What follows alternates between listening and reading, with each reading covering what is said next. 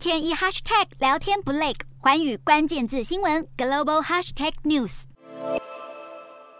中国电商巨头阿里巴巴二零一四年登陆美股，在纽交所高调挂牌上市。二零一九年，阿里巴巴又风光在香港股市第二度上市，再度引领话题。二十六号，阿里巴巴集团更在官网发布新闻稿，宣布将会申请新增香港为主要上市地，预计在今年底前生效。消息一出，阿里股价一度大涨百分之四点五。阿里看好有助于新增流动性，并且触及更多中国和亚洲的投资者。分析更认为，阿里在美股和港股双重主要上市，让中概股、美股与港股的定价相互独立，有望提升香港证券市场的定价能力，将进一步有利于香港巩固和增强国际金融中心地位。马云当年的一席话，如今却道尽了中国私人企业的无奈。其中，阿里巴巴旗下蚂蚁集团，二零二零年十一月在中港两地的世纪 IPO 被北京当局喊卡之后，蚂蚁集团更被频频要求与阿里巴巴做切割。如今更有监管文件显示，蚂蚁集团董事长在内的所有高阶管理人员全部退任阿里巴巴的合伙人。六月也传出，中国人民银行已经接受蚂蚁集团成立金融控股公司的申请，重新上市似乎出现重大转机。